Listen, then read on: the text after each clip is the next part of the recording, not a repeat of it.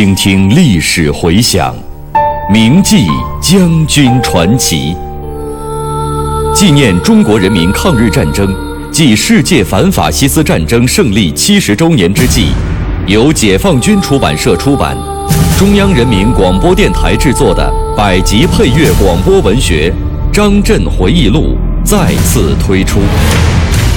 总策划：张晓阳、看评：倪其生。编导叶子，播音方明、雅坤。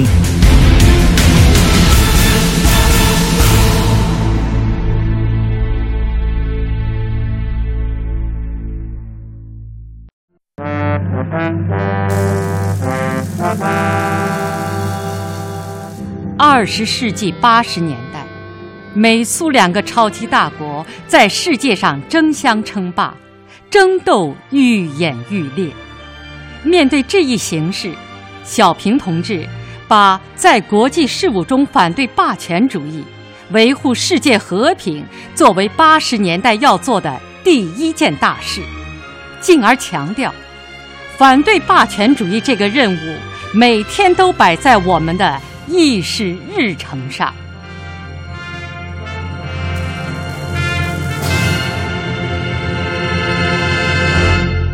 一九七九年二月二十日，全军工资改革委员会召开了第一次会议。在会上，我们首先回顾了我军工资制度的历史。一九五五年一月，我军在供给制的基础上实行了军官薪金制。参照苏军的经验，军官薪金由职务薪金、军衔薪金、军龄补助金三部分组成。但是由于当时我军军衔制度尚未实行，因此便采取了级别薪金加军龄补助金的方案，这是一个过渡性的办法。一九五五年确定的薪金制整整实行了十年，期间三次降低军队干部的薪金。一九六五年，军队完全按照地方的办法实行行政级别工资制度，失去了军队的特点。十多年来，军队干部的情况发生了很大的变化，再加上林彪四人帮的干扰破坏，工资方面积累的问题越来越多，影响了干部思想的稳定和部队建设。与会同志经过分析研究，认为，当时干部工资制度存在的突出问题有以下几点：首先是干部提职不提级。级职悬殊越来越大，还有，由于工资水平低，造成了许多干部的生活困难。再有，长期以来，军队技术干部的工资级别基本上是按照行政职务评定的，同技术水平没有直接挂钩，而且由于专业技术干部资历较深。与相同资历的其他干部相比较，他们的工资级别一般偏低。另外，津贴补助制度大部分是一九五六年前后制定的，二十多年来虽然做过一些调整，但是随着军队建设的发展，这些制度明显不够健全，有的不够合理。为了使军队工资制度改革顺利进行。会议决定先将一些原则问题报请军委审议。二月二十八日，我们给军委写了请示报告，以以下七个方面提出了工资改革的初步设想：工资形式、工资水平、最低与最高工资标准、军龄补助、工资增长制度、津贴制度、物质奖惩制度。军委秘书长耿彪收到报告之后，批示同意，并请两位军委副秘书长韦国清、杨勇合批，而后呈请军委主席、副主席审阅，均获同意。这样就明确了部分改革军队工资制度工作的方向。为了加强对工资改革工作的领导，弄清我军干部工资制度存在的主要问题。我们对全军三十多万名干部个人和家庭生活情况进行了调查。在一九七九年夏季召开的全军后勤部长座谈会上，我把中央调整物价、增长工资的精神给大家吹了风、通了气，并听取了他们的意见。与会同志结合部队的实际情况，发表了许多很好的意见和建议。会上还研究了总后财务部关于调价增资对国防费影响的框算和一九七九年国防费预算调整、一九八零年国防费预算安排的初步设想。在这个基础上，我们广泛征求意见，多次研究，最后根据国民经济三年调整的方针。参照全国工资改革委员会办公室出拟的地方干部工资改革的设想，提出了改革军队工资制度的三个方案：一是实行低标准的职务工资与县级别工资结合的工资制度，这是一个部分改革的方案；而另外两个方案是全面改革的方案，就是实行职务等级工资制度和职务军衔薪金制度。对于这三个方案，全军工资改革委员会进行了反复研究。军队的工资改革始终有着需要和可能的矛盾。军队既要考虑自身的需要，也必须考虑国家财力的可能。否则，方案搞得再好，国家经济条件不许可，也难以实现。勉强实行了，影响了经济建设和其他方面，也是不妥当的。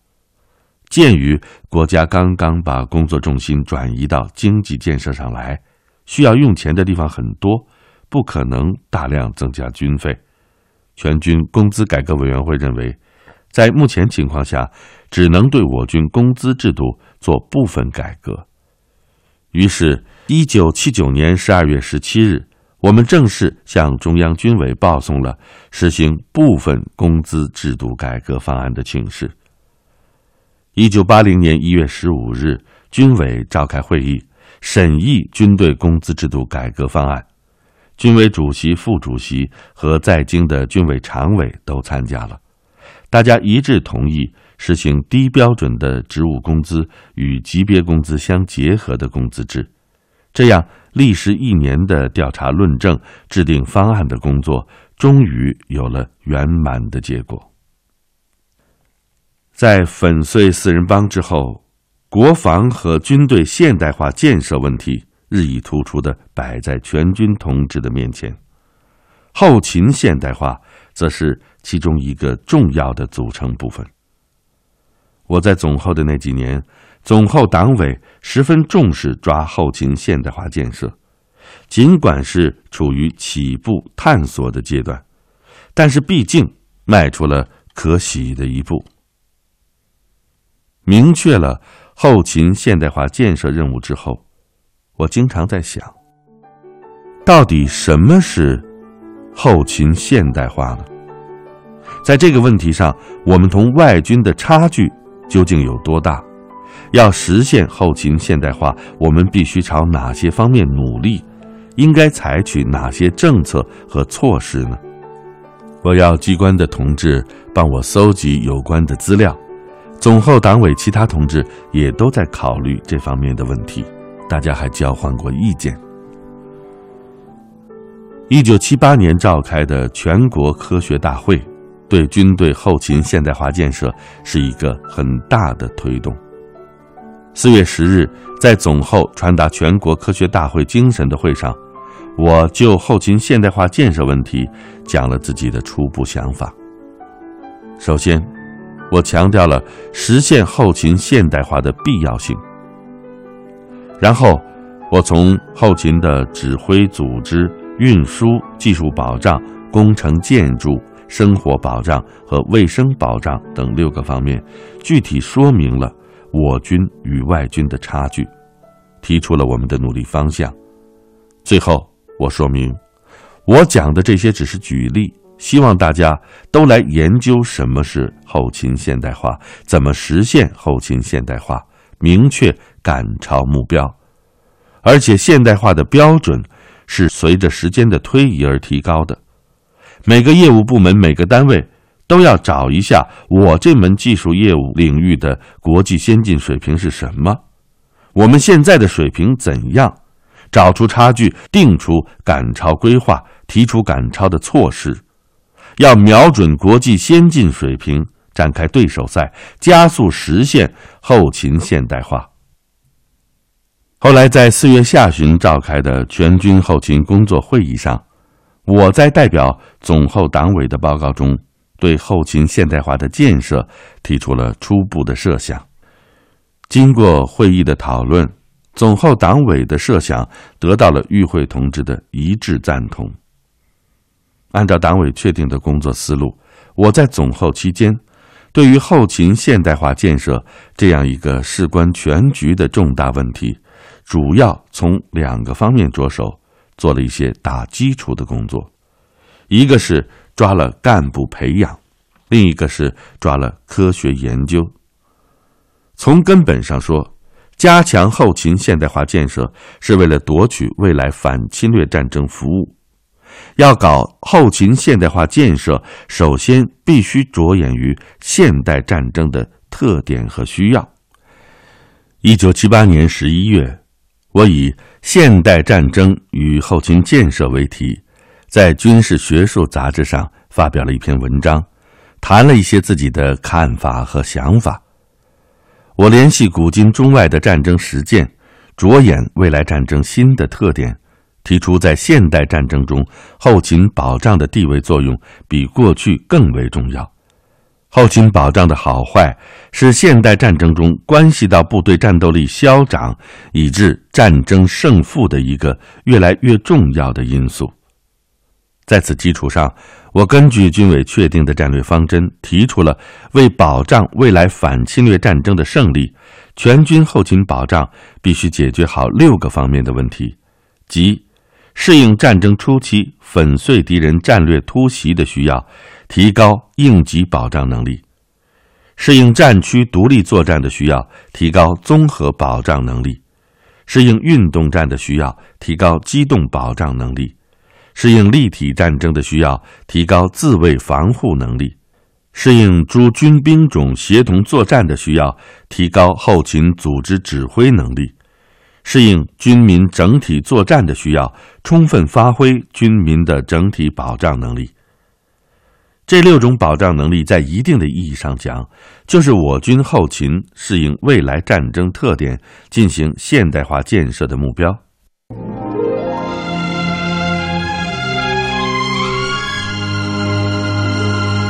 一位改行搞后勤的将军的回忆，一曲两个面向、两个服务的颂歌。雄关漫道真如铁，而今迈步从头越。他在探索后勤现代化中阔步前进。我是王刚，我是蒲存昕，您正在收听的是《张震回忆录》第九章，在总后勤部，题记演播牟云，主讲人李野墨。后来我离开总后，从事其他工作，也经常想这方面的问题。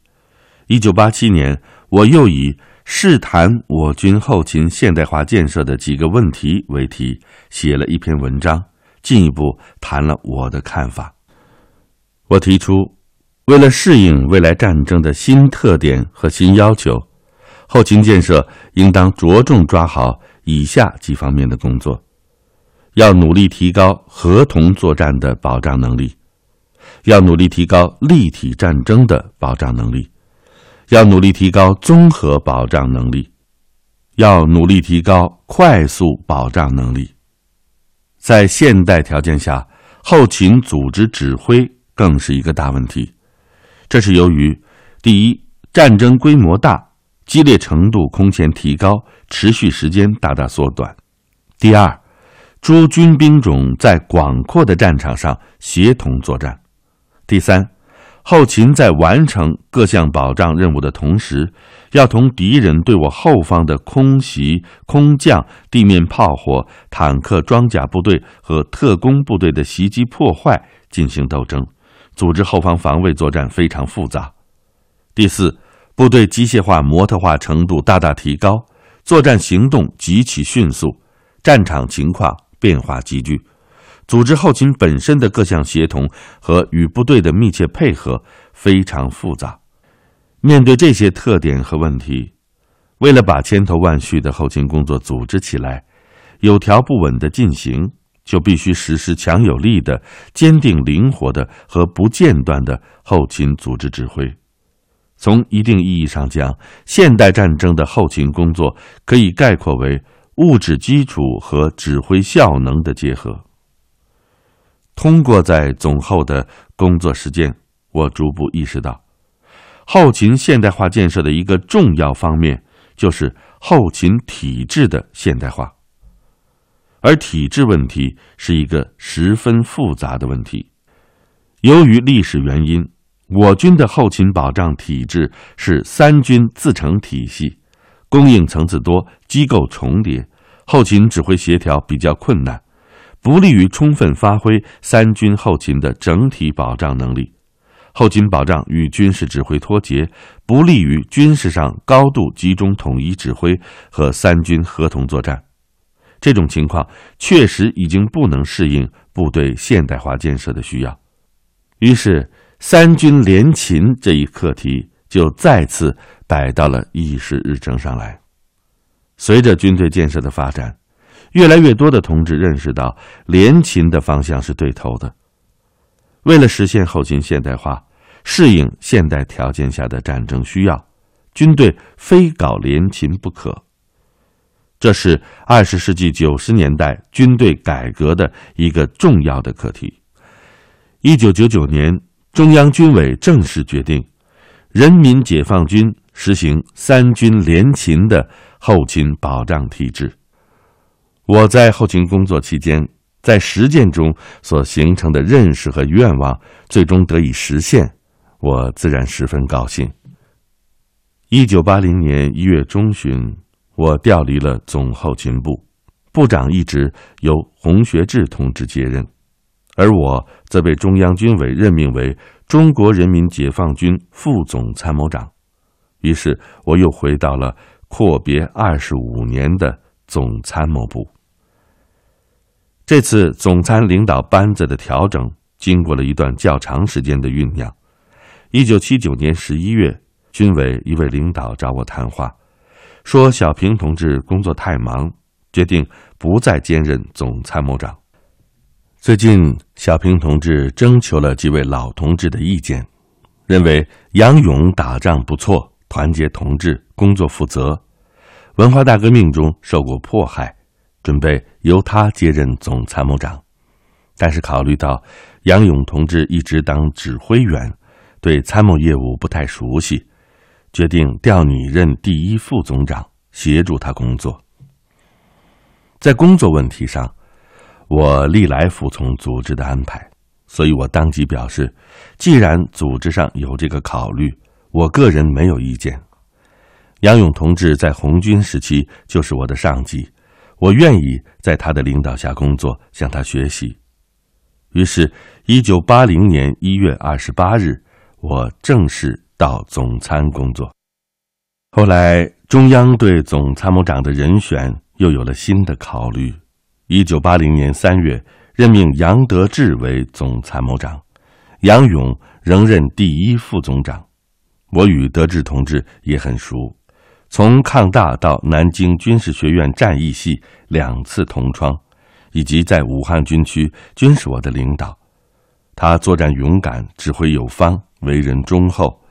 能在他们两位直接领导下工作，也是一个很好的学习机会。说起来，令人难以忘怀的是，我还没有正式上任，却先受到了一次严厉的批评。那是我的任职命令公布不几天，当时杨勇主持总参的工作，由他出面，请刚刚调离总参的李达、张才谦等同志吃顿饭，以示欢送之情。同时呢，也欢迎我到总参来工作。于是我们这些人在京西宾馆聚会了一次，也没有什么名贵的菜肴。杨勇同志很注意影响。对自己要求也很严格，他请了我们的夫人出席作陪，而自己的夫人却没有参加。后来，中央纪律检查委员会常务书记黄克诚知道了此事，严肃批评了这一做法。他尖锐地说：“越是老部下，越要严格要求，并且明确指示，谁出主意谁拿钱。”对于黄老的批评，我们心悦诚服，表示饭费平摊。杨勇同志坚决不同意，从自己的工资里拿了四百元，并且向黄老做了检讨。从这件事情中，我看到党中央加强廉政建设、从严治党的具体行动。我希望这种精神能够在我们党内保持发扬，蔚然成风。四月二十六日，经中共中央、中央军委批准，增补我为总参党委常委和副书记。八月下旬，又组成了新的总参党委，杨得志同志任第一书记，杨勇任第二书记，我和尚荣为副书记。这时的总参党委已属党组性质，不设常委会，但是执行部队党委职权。其主要任务是根据党中央、中央军委的路线方针政策指示，讨论和决定总参工作中的方针政策等重大问题，统一领导各部局的工作，研究总参师以上干部的任免，加强总参机关的建设。一九八一年二月，总参党的纪律检查委员会正式组成，经军委批准，由我。兼任书记，彭青云做副书记。我到总参工作的时候，全国的改革开放已经起步，正处在继往开来的重要历史关头。党的十一届三中全会制定的路线方针政策得到了有力的贯彻，全党全军全国人民在政治上更加安定团结。各条战线都出现了欣欣向荣的气象，在国际上，联合反霸的统一战线不断巩固和发展，霸权主义者更加孤立，超级大国的争夺日益加剧，严重威胁着世界和平和我国的安全。我军面临的历史性任务是，要进一步肃清林彪四人帮的流毒，加强革命化、现代化和正规化建设。做好反侵略战争的准备。进入二十世纪八十年代，美苏两个超级大国在世界上争相称霸，争斗愈演愈烈。苏联继续在我国北方边境陈兵百万，并且大规模的入侵阿富汗。面对这一形势，小平同志把。在国际事务中反对霸权主义，维护世界和平，作为八十年代要做的第一件大事，进而强调，反对霸权主义这个任务每天都摆在我们的议事日程上。